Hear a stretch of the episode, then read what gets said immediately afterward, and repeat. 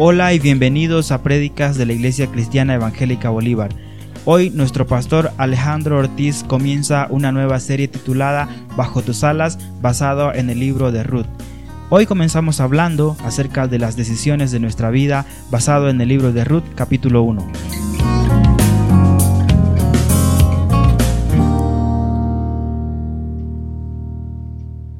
Si usted tiene su boletín, dice las decisiones de nuestra ah, vida. Y quiero invitarle, por favor, a que abra el libro de Ruth en el capítulo 1. ¿Sí? Ahí está. Las decisiones de nuestra vida. Quiero invitarle, por favor, a que podamos leer del versículo 1 al versículo 6. Vamos a llegar hasta el 22, todo el capítulo. Pero Vamos a leer algunos versículos nada más para dar preámbulo a lo que queremos enseñar en esta tarde. Versículo 1 del libro de Ruth. Aconteció en los días que gobernaban los jueces que hubo hambre en la tierra. Y un varón de Belén, de Judá, fue a morar en los campos de Moab. Él y su mujer y dos hijos suyos. El nombre de aquel varón era Elimelech, el de su mujer, Noemí. Y los nombres de sus hijos eran Malón y Calión, efrateos de Belén de Judá. Llegaron pues a los campos de Moab y se quedaron allí. Y murió Elimelech, marido de Noemí, y quedó ella con sus dos hijos, los cuales tomaron para sí mujeres moabitas. El nombre de uno era Orfa y el nombre de la otra Ruth. Y habitaron allí unos diez años. Hasta ahí vamos a dar lectura y ahora oramos. Padre nuestro, gracias por permitirnos siempre leer tu palabra. Es de mucha bendición. Historias, narraciones, cuántas cosas nos enseñas a través de ella. Yo te pido, Dios Todopoderoso, que en estos minutos abras nuestro corazón, nuestro entendimiento y podamos, con toda humildad, Señor, recibir tus enseñanzas. Gracias, en el nombre de Cristo. Amén. Decisiones. ¿Usted sabía que todos los días toma decisiones? ¿Sí o no? ¿Verdad que sí? Por ejemplo, hoy decidió si iba a desayunar o no iba a desayunar. ¿O qué le pusieron en la mesa? Huevos fritos, revueltos, pan con jamón. Tenía que decidir algo y capaz que decidió por no desayunar, ¿no? Ah, no tengo que ir a la iglesia, voy a irme sin desayunar. Y su esposa, no, pero no te vayas, no, no, ya he decidido, tengo que llegar temprano, ¿no? Vamos, más bien, mujer, vamos, ya. Después nos vamos a desquitar con un chicharrón, ¿no? Pero hay que ir, ¿no? ¿Qué me dice acerca de, del matrimonio o del estudio? Son decisiones importantes que tomamos en la vida, ¿no? ¿Con quién me casaré? Escribió Luis Palau, un libro que muchos han comprado y lo tienen ahí, ¿no? bien guardadito, ¿no? ¿Con quién me casaré? De una decisión realmente de peso, hermanos. ¿Con quién me voy a casar? Pero también una decisión muy importante es qué voy a estudiar. ¿Dónde voy a pasar los años cinco, cuatro años, no sé, o más años, ¿no? Estudiando una carrera, porque de eso voy a vivir. ¿No es importante? Los papás hacen que parezca súper, mega, archi importante, ¿no? Los papás se encargan de, ¿qué vas a estudiar, hijito? No puedes estudiar cualquier cosa. Por lo tanto, esas son decisiones importantes, pero como ya mencioné, todos tomamos decisiones en todo momento, en todo tiempo. Usted está decidiendo si me atiende, si escribe, si anota, si contesta su celular, si está en el Facebook, usted está en este momento tomando decisiones. Así también en la vida cristiana, en el ámbito matrimonial también y espiritual, todos estamos tomando decisiones. ¿Qué decisiones ha tomado últimamente? Esta semana, ¿fueron buenas? ¿Fueron malas? Hablando acerca de su matrimonio como esposa, como esposo, como hijo, como hija. ¿Qué decisiones ha tomado? ¿Han sido buenas o han sido malas y, y en este tiempo está pasando soledad y amargura? Por eso, este capítulo 1 de la historia de Ruth nos muestra que las personas tomamos decisiones. Y estas decisiones pueden ser buenas o malas, pero siempre Dios va a estar ahí para protegernos. Y para aquel que quiera volver al redil, el Señor va a estar ahí. Por lo tanto, la verdad de este mensaje es mostrarnos que nuestras decisiones nos han puesto bajo las alas de Dios o fuera de ellas. Quiero invitarle a que su Biblia esté abierta unos minutos y podamos extraer varias decisiones que están en este capítulo 1 y a través de ellas podamos aprender algo y apliquemos mucho a nuestra vida. Por lo tanto, vamos al punto número uno, cuando tomamos malas decisiones. El pasaje de Ruth comienza diciendo que en los días que gobernaban los jueces, le invito a que lea, por favor, jueces, que es el libro que está eh, de Ruth, ¿no? El versículo 25 del 21, el último versículo de ese libro. ¿Sabe lo que dice? Reza de la siguiente manera. En estos días de los jueces no había rey en Israel. Oh, no había rey. Y entonces, ¿qué pasaba? Cada uno hacía lo que bien le parecía. Cada uno hacía lo que bien le parecía. Y en ese contexto donde no hay rey, cada quien hace como quiere, con sus hijos, con su matrimonio, con sus amigos, en la situación de trabajo y todo, ahí, en ese contexto, aparece Noemí.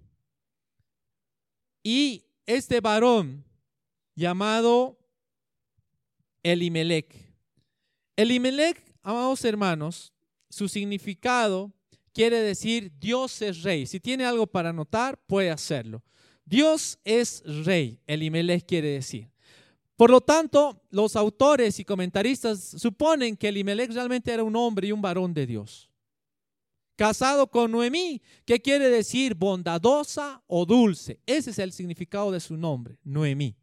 Bondadosa o dulce. Una mujer que seguramente se ha ganado el cariño de todas las personas con las que ha morado y ha vivido. La quieren mucho. Noemí, siempre tan amable. ¿Conoce a alguien así? ¿Tan dulce? Todos queremos estar con ella. También hay varones así, por si acaso, ¿no? Muy amables y muy gentiles, muy caballeros. ¿Quién no quiere estar con, esos, eh, con esas personas así? Y tuvieron dos hijos. Uno se llamó Malón, que quiere decir enfermedad y que león, que significa débil o agotamiento. Para los hebreos los nombres son importantes.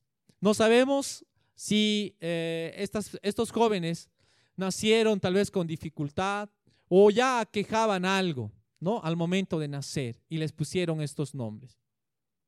Pero esta familia tan bonita está en Belén. ¿Qué significa Belén? Belén significa pan dulce, ¿ya? O casa de pan para otros que traducen así. Pero dice el pasaje, aconteció en los días que gobernaban los jueces que hubo hambre en la tierra. En Belén no hay pan. En casa de cero, cuchillo de palo, ¿no? Algo así, ¿ya? En la casa de pan no hay pan. Y esta familia tiene que decidir qué hacer. Cuando no hay comida, uno tiene que buscar para sustentar a su hogar. Y decide esta familia irse a morar a Moab.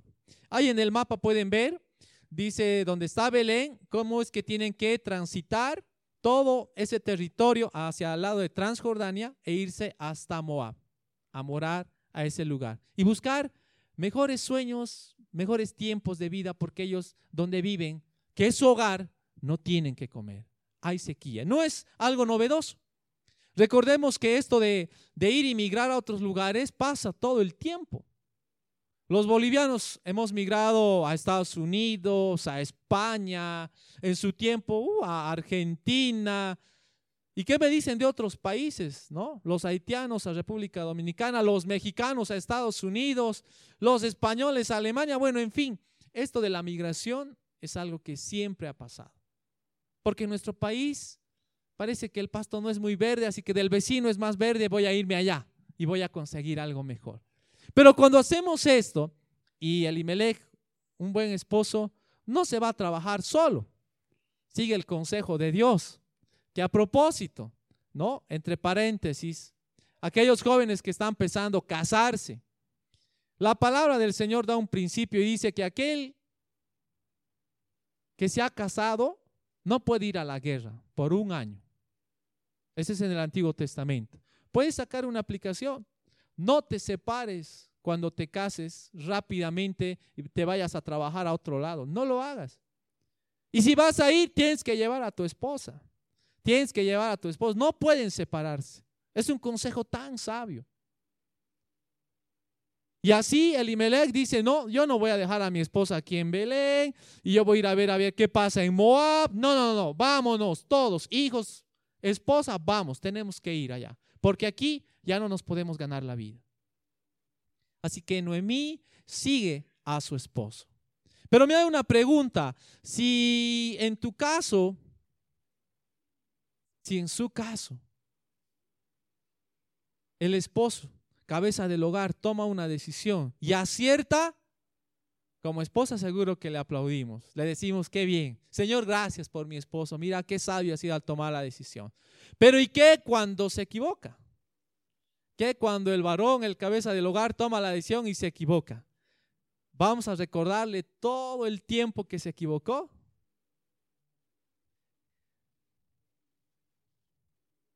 Bueno, ahí hermanos, dejamos un poquito para que pensemos, ¿no? Pero yo veo claramente acá que Elimelech toma la decisión y se van a vivir a Moab. ¿Y qué sucede, eh, amados hermanos? Dice que llegan a estos campos y se quedan allá. Miren, han llegado a ese lugar, no conocen a nadie, no tienen familiares, alquilan una casa empiezan a trabajar, sus hijitos están creciendo, se están moviendo y poco a poco se empiezan a estabilizar. Y de repente, cuando parece que todo está bien, Elimelech muere. La Biblia no dice qué ha pasado, por qué ha muerto, pero muere. Y al morir, deja un profundo vacío en el corazón de Noemí. Noemí, como cualquier persona, creo, que podría estar orando y reclamando a Dios, Señor, te lo has llevado. Me has dejado en este lugar sola. No conozco, esta, esta no es mi gente, no son hebreos, no son judíos. Estoy aquí ahora con mis hijos. Y más humanamente pienso que Noemí puede haber, puede haberse quejado ante Elimelech. Está muerto, pero ¿quién no lo haría? Elimelech, me has dejado, me has dejado, te has ido, el Señor te ha llevado y ahora mira con tus dos hijos. ¿Quién nos va a sustentar? ¿Quién nos va a dar de comer? El alquiler ya viene al otro mes. ¿Qué voy a hacer? ¿No es una posición, hermanos, tan natural de las personas?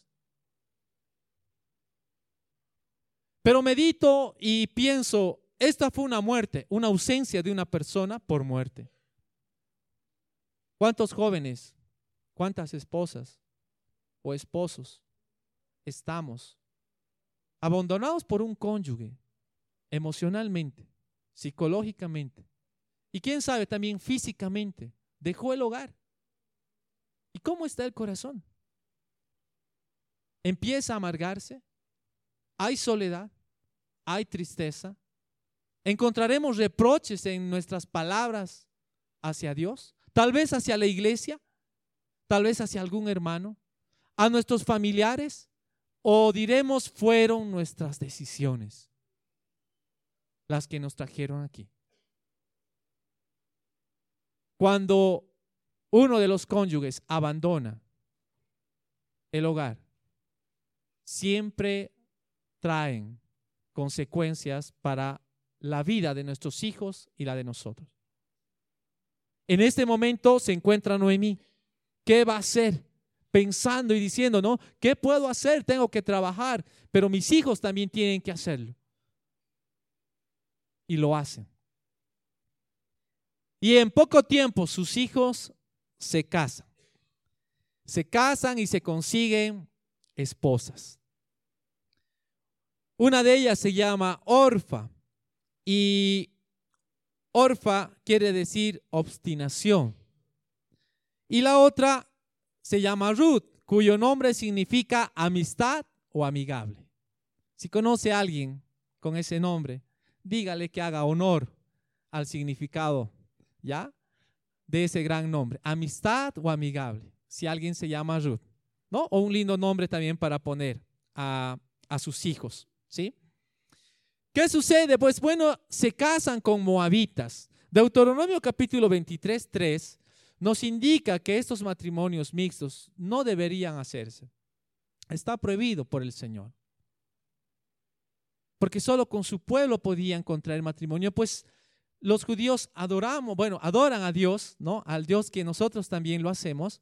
Y los moabitas no, los moabitas adoraban a Moloch, un ídolo, el cual sacrificaban personas. Y estas mujeres, dicen los comentaristas del mundo hispano, que muy probablemente al haberse casado decidieron dejar esos sacrificios y obedecer y andar con el Dios de sus esposos. Aún así, amados eh, hermanos, esto no es algo que el Señor quiere para nosotros.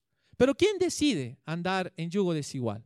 ¿Es el Señor que nos presenta una pareja así tan magnética que no podemos dejar de estar con ella y que, oh Señor, tú la pusiste aquí y yo tengo que estar con ella, con él? La palabra claramente habla en 2 Corintios que no hay relación entre la luz y las tinieblas. Y usted es luz. Tome buenas decisiones al escoger su pareja. Y usted que ya se ha casado, déjeme seguir narrando la historia porque hay esperanza también. Para aquel que viene y dice, sí, me equivoqué, he escogido una pareja que no es cristiana, no quiere venir a la iglesia, no quiere que se lea la Biblia, no quiere que se ore, pero la he escogido. Hay esperanza para esos matrimonios también. Continuemos con la historia. Lo que sucede es que Pasa el tiempo, versículo 5, y murieron también los dos, Malón y Kelión, quedando así la mujer desamparada de sus dos hijos y de su marido. ¿Qué nos narra entonces ahora el escritor? En un momento había una viuda, ahora hay tres viudas, tres mujeres viudas, en un lugar y en una tierra, en un tiempo donde está el patriarcado, quiere decir que el hombre es más importante que la mujer y ellas se encuentran desamparadas. ¿Quién va a trabajar ahora para darle sustento, abrigo, cobijo? Esta mujer, ¿cómo se siente al haber perdido a su marido y también a sus dos hijos? ¿Cómo te sentirías tú? Si en el lapso de 10 años, después de salir por mejores tiempos, porque así salió Noemí, así salió su familia, vamos a ir a buscar mejores tiempos para nosotros, mejores recursos, vamos a volver y vamos a hacer una ferretería y no sé qué, y así vamos. Y así se fueron, pero ahora no tiene esposo, no tiene hijos desamparada, desamparada. Tres viudas, no hay hijos, no hay nietos. ¿Qué van a hacer? Pónganse en su lugar. ¿Qué va a hacer? ¿Se van a volver a casar? Podría ser esa opción. ¿Van a empezar a mendigar? ¿Trabajarán bordando y venderán eso? ¿De eso van a comer? ¿Cuánto gana una pastillera? ¿Cuánto va a ganar estas mujeres? ¿De dónde van a sacar dinero? La renta viene. Están solas. Noemí más que sola en un país lejano, extraño. No hay mamá, no hay papá donde correr. No hay quien le auxilie ahora. Noemí está en ese lugar y la palabra nos deja claro en el versículo 5 eh, que quedó desamparada de sus dos hijos y de su marido. Están llorando, se están lamentando. ¿Qué ha pasado? Nuestro plan no era este. Nuestro plan era uh, multiplicar, tener dinero, volver como los grandes viajeros, los que hemos trabajado, mostrar nuestras ganancias a Belén y decir, miren, así nos ha ido, pero ahora no tienen. Es una mujer sola. ¿Qué se está sembrando en ese corazón? Cuando toca la desgracia a tu puerta, ¿qué decisión estás tomando? ¿Qué se está sembrando en tu corazón? ¿Qué hay en tu alma? ¿Hay algo todavía en ti de cosas del pasado que no te dejan vivir tranquilamente? ¿Hay soledad? ¿Estás en un abismo, en un pantano de desesperación? Te vemos aquí, pero realmente, ¿qué hay en tu alma y en tu corazón? ¿Cómo está tu matrimonio? ¿Está herido de muerte? Jóvenes, ¿cómo se encuentran por la relación de sus padres? ¿Cómo están al mirar el matrimonio de sus padres y ver que tal vez ellos ya están a punto de divorciarse? Y muchos dicen, no, no, no, no, yo no me voy a casar, yo no quiero vivir eso. Querido joven, hermanos, hermanas, matrimonios, esposos y amigos que están acá, hay esperanza en el Señor. Muchas veces tomamos malas decisiones. Dejamos la casa de Dios, la casa del pan, del pan de vida. Pero siempre hay una oportunidad mientras tengas vida. Sucede entonces, amados hermanos, que así, con esos sentimientos, tanto mujeres y varones, que nos podemos encontrar desvalorizados, que hemos fallado en nuestro matrimonio, nos sentimos abandonados y solos, desprotegidos. Parece que el matrimonio llegó a su fin y que nuestros hijos están a punto de partir y hacer cualquier otra cosa menos seguirnos. Hay un, un vacío muy grande.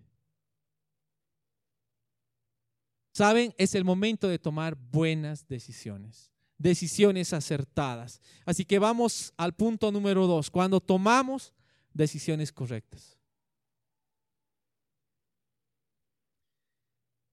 El pasaje número 6 dice así, entonces se levantó con sus nueras y regresó de los campos de Moab, porque oyó en el campo de Moab que Jehová había visitado a su pueblo para darles pan. Noemí ahora tiene que decidir qué va a hacer. O se queda en Moab o agarra sus cosas y se va nuevamente a Belén. Tiene que retornar. No es fácil volver. ¿A dónde? A la casa del pan. No es fácil volver a los caminos de Dios. Nuestro orgullo. ¿Cómo voy a volver donde me han visto salir con pompas y sonajas bien? ¿No? no sé si altiva, pero uh, con la frente en alto, he salido de esa iglesia, he salido de ese matrimonio, he salido de ese hogar, de esa casa. Ahora, ¿cómo voy a volver humillado? No es fácil. Pero ahora Noemí tiene que tomar una decisión. O se queda y, y muere en ese lugar, o cobra valor y humildemente regresa a Belén. Y ella dice entonces, enarbolando sus cosas, lo pone sobre su burrito, sobre su asno, sobre cualquier animal que haya tenido, quién sabe si no tendría nada. agarra sus cosas, lo poco que tiene, y con sus dos nueras emprende camino. Voy a regresar a Belén. Tengo que volver, porque Jehová, Jehová ha visitado nuevamente la tierra de mis padres. Voy a volver y entonces emprende el camino y comienza a volver. Y en ese transitar, ella para un momento en el camino, busca un árbol, la sombra obviamente, y reúne a sus nueras, a Orfa y a Ruth. Y les dice, muchachas, muchachas, ustedes que me han querido tanto y que me han honrado, creo que es tiempo de que ustedes vuelvan a su casa. El versículo 8 dice así, y Noemí dijo a sus dos nueras, andad, volveos cada una a la casa de su madre. Jehová haga con vosotras misericordia. Las está bendiciendo. Está bendiciendo a sus nueras, le está diciendo, Jehová les bendiga, que tenga misericordia de ustedes. Ustedes han tenido misericordia de mis hijos, de mi esposo y de mí. No me han dejado. No son malas yernas. Vuélvanse, pero, a su casa. ¿Por qué? Porque ustedes, ¿qué van a hacer conmigo? Noemí está pensando y, diciendo, bueno, voy a llegar al pueblo judío con dos extranjeras, ¿quién se va a querer casar con ellas? Somos mujeres viudas. Creo que lo mejor es que se queden y quédense en su tierra, donde están sus papás, su mamá, sus hermanos. No, no, no me sigan, quédense. Y saben, las dos le dicen, vamos a seguirte, no te vamos a dejar. Pero ella insiste, no, por favor, aunque yo me casara hoy y hoy quedara embarazada, yo ya soy viejita. ¿Cuánto tiempo van a esperar para que mis hijos crezcan y puedan casarse con ellos? No, no, no, ustedes ya son jóvenes, vayan, hagan su vida, vuelvan a su casa. Entonces, ¿qué sucede? Que Orfa decide irse. Orfa es convencida y dice, bueno, Noemí, te he querido mucho. Se besan, lloran, se abrazan y Orfa se va. Le deja. Y ahí está Ruth, abrazando también a su, a su suegra. Y nuevamente le dice, hija Noemí, tienes que irte, vete a tu tierra, no me sigas, por favor no tengo nada que ofrecerte, no tengo ya nada, has amado a mi hijo, muchas gracias, pero conmigo ya no hay nada. Rompamos los lazos, nunca más nos vamos a volver a ver, vete a tu tierra, ahí está tu papá, ahí está tu mamá. ¿No es lindo el cariño de mamá? Vete con ella. Y ella entonces se pone a llorar y le dice, mira, versículo 15, por favor, acompáñenme a leer. Y Noemí dijo, He aquí tu cuñada se ha vuelto a su pueblo y a sus dioses. Vuélvete tú tras ella. El 16 y el 17. Subraya ese versículo, hermano. Respondió Ruth. Por favor. No me ruegues que te deje y me aparte de ti, porque a donde quiera que tú fueres, iré yo, y donde quiera que vivieres, viviré, tu pueblo será mi pueblo, y tu Dios, mi Dios donde tú murieres, moriré yo. Y allí seré sepultada. Así me haga Jehová y aún me añada que solo la muerte hará separación entre nosotras dos. Este pasaje bíblico es tan hermoso. Muchos cristianos lo han convertido en poesía, le han puesto melodía, se ha vuelto canción. Un pacto de fidelidad de dos amigas, que también muchos lo han transformado en un pacto matrimonial, porque tiene mucha esencia. Pero no perdamos la perspectiva que son dos mujeres, dos amigas, que van a hacer este pacto, porque es Ruth diciéndole esto, pero utilice el nombre de Dios, utilice el nombre de Jehová. Así me haga Jehová si, si, y me añada, ¿no? Si esto no se cumple. Ruth, siendo moabita, pone en su boca el nombre de Jehová porque ya había conocido quién era el Dios Todopoderoso por testimonio de Noemí. Su fe de Noemí, pese a todas las circunstancias, no ha claudicado. Sigue creyendo y sigue pensando que Dios la va a ayudar y está volviendo al Señor. Sabe que está siendo afligida y sabe que está en amargura, pero la única solución es volver a Dios. Es su decisión. Y quien le va a acompañar es Ruth. Ruth va a seguir a Noemí. Pero amados hermanos, este pasaje bíblico no le recuerda un poco a los votos matrimoniales que hizo usted un día. ¿No le recuerda aquel momento en que se tomaron de las manos, se miraron a los ojos y el anillo iba entrando al dedo de su esposa, al dedo de su esposo, y ustedes con una sonrisa, tal vez temblando y medio con vergüenza, se decían estas cosas en la enfermedad, en la riqueza, en la pobreza. Vamos a ser juntos siempre, uno solo. ¿Y qué pasa? Que hoy puede ser que nuestros matrimonios ya no estén así. Querido hermano, hermana, amigo, amiga, que estás acá presente, si tu matrimonio está herido de muerte, hay esperanza. Sé que es difícil, hermanos, porque el matrimonio está siendo bien atacado, muy, muy atacado, aún entre los cristianos. Pero no es tiempo de claudicar, no es tiempo de levantar las manos y caernos en un laberinto donde no vamos a poder encontrar la salida por estar desesperados, por estar pensando otras cosas y decidiendo mal. Es tiempo de regresar al Señor.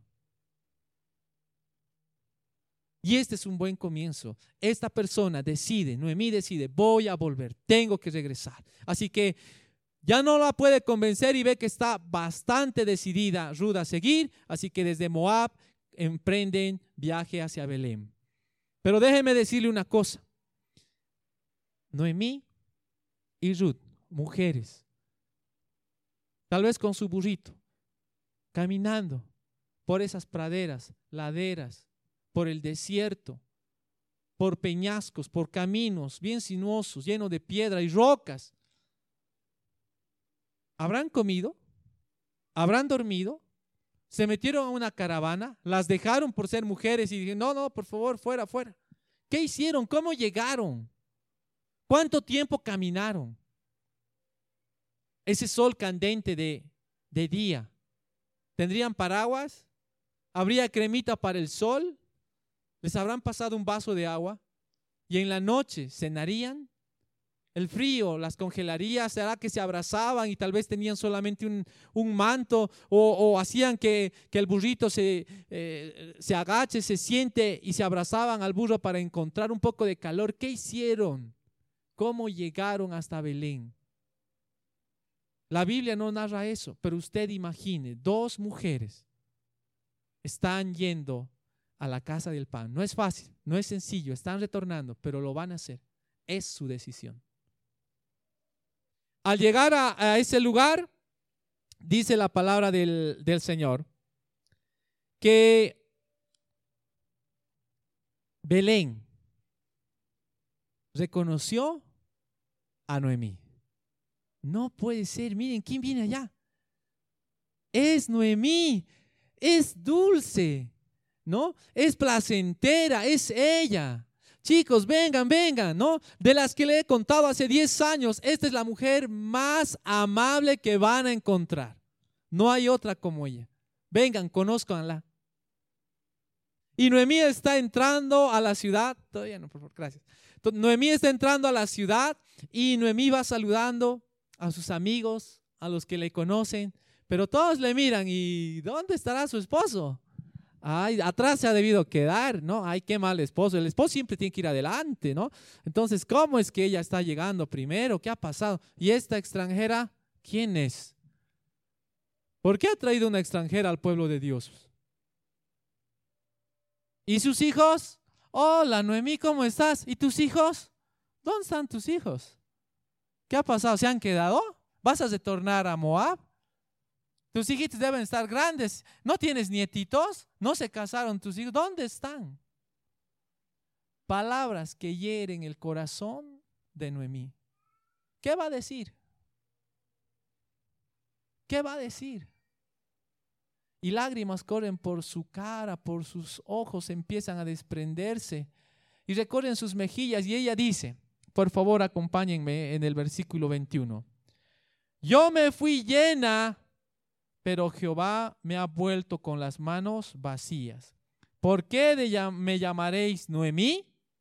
Ya no me llamen placentera ni dulce, ya que Jehová ha dado testimonio contra mí y el Todopoderoso me ha afligido. En el versículo dice en el principio, y, ellas, eh, y ella le respondía, no me llaméis Noemí, sino llamadme Mara, que quiere decir amarga. Estoy amarga, estoy amargado, porque las cosas no me han salido como yo quería. Noemí no está en contra del Señor. El pasaje no dice que es rebelde o apóstata a Dios. Cuando menciona estas palabras está diciendo, Jehová ha puesto su mano sobre mí porque he tomado decisiones equivocadas. Pero ella sigue confiando en Dios. Su fe no ha claudicado. Tal así que Ruth le sigue. Ruth va detrás de ella. ¿Quién puede seguir a una persona amargada, con un alma enferma? Sí. ¿Quién quiere ese tipo de compañía? Ella está dolida, entiendan eso. Está tan dolida porque no tiene su esposo, su esposo ha muerto. Sus hijos han muerto. Tiene un corazón roto y está con ese corazón quebrado. Por eso se siente así. ¿Cómo nos sentimos con nuestro matrimonio? ¿Cómo nos sentimos con nuestra vida? ¿Quebrados? ¿Rotos? Quieres saciar ese corazón con muchas cosas, pero sabes, si está roto, todo eso es momentáneo, se vacía, se va, queda seco. Quedas un desierto y lo sabes. Solo el Señor puede darte satisfacción.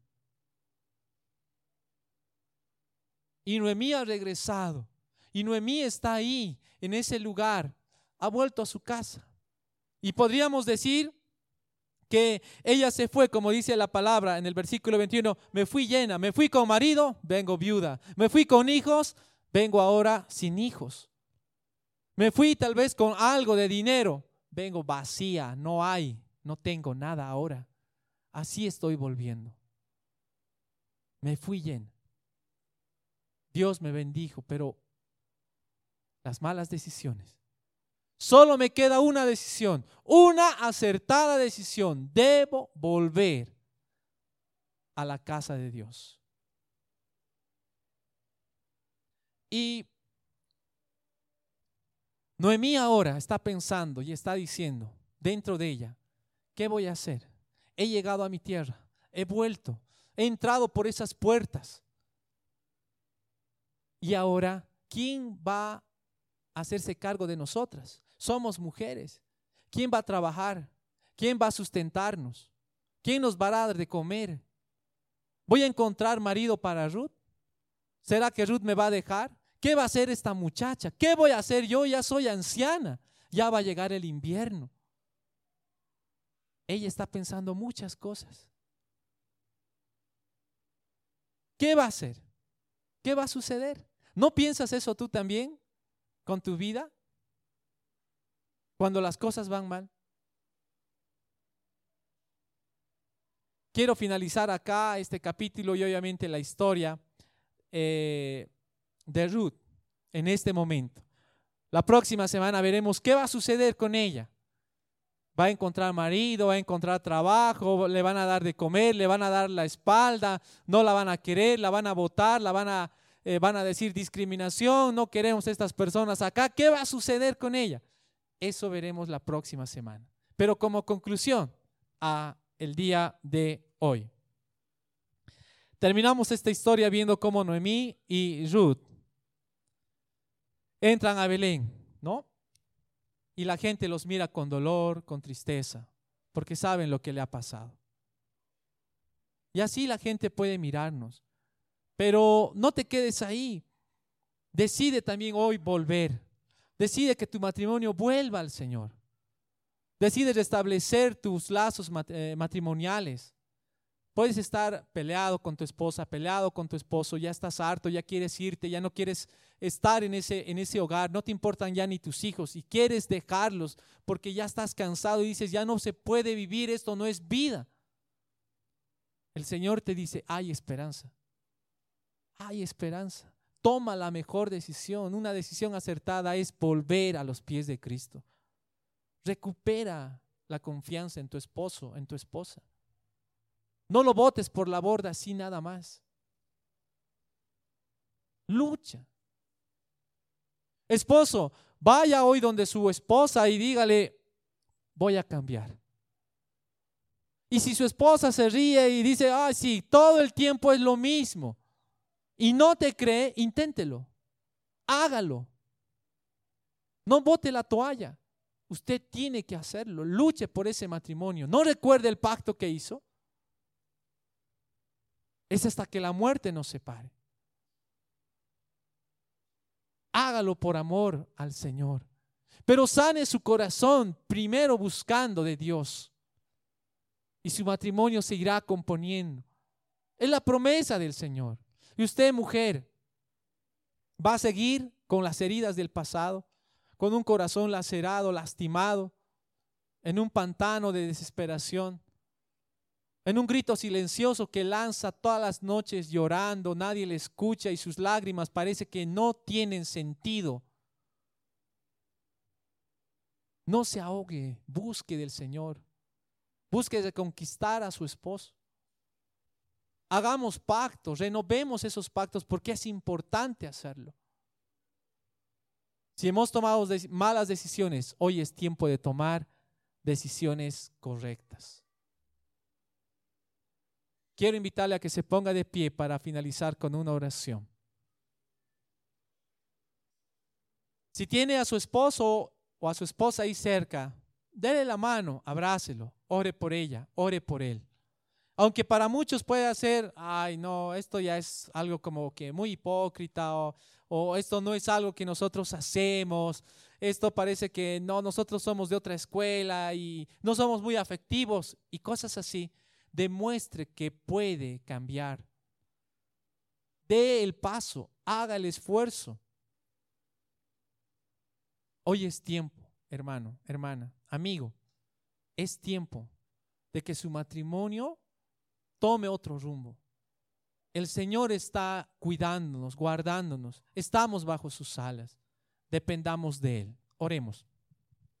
Amantísimo Señor, te damos las gracias porque tú nos amas y nos has traído a este mundo con un propósito. Y si nosotros, Señor, hemos decidido por, por tomar malas decisiones, irnos, apartarnos, hacer las cosas a nuestra manera, por pensar que así debe ser, como yo digo, como nosotros queremos, y no te hemos consultado, Dios mío, perdónanos. Perdónanos, Señor. Y si Hemos hecho las cosas como tú mandas y algo no ha salido bien. Danos paz al corazón, Señor. Pon agua sobre nuestra vida para calmar esa sed de preguntas, para calmar esa sed, Señor, de, cuestionamientos, de por qué suceden las cosas, por qué pasan las cosas así. Dios mío, te rogamos que puedas fortalecer los matrimonios de nuestra iglesia. Dios Todopoderoso, ten compasión de aquellos matrimonios que están en esa cuerda floja llamada divorcio, que están a punto, Señor, de hacerlo. Dios mío, que vuelvan a ti, que vuelvan a esa casa donde hay pan, el pan de vida que eres tú, Señor. No es sencillo y no es fácil, pero Dios mío, es la mejor decisión que se puede hacer. Que nuestro orgullo, Dios mío, quede doblegado ante tu voluntad. Te lo pedimos, Señor. En el nombre de Cristo Jesús, ten compasión de nuestras familias, de los matrimonios. Amén. Dios les bendiga, hermanos.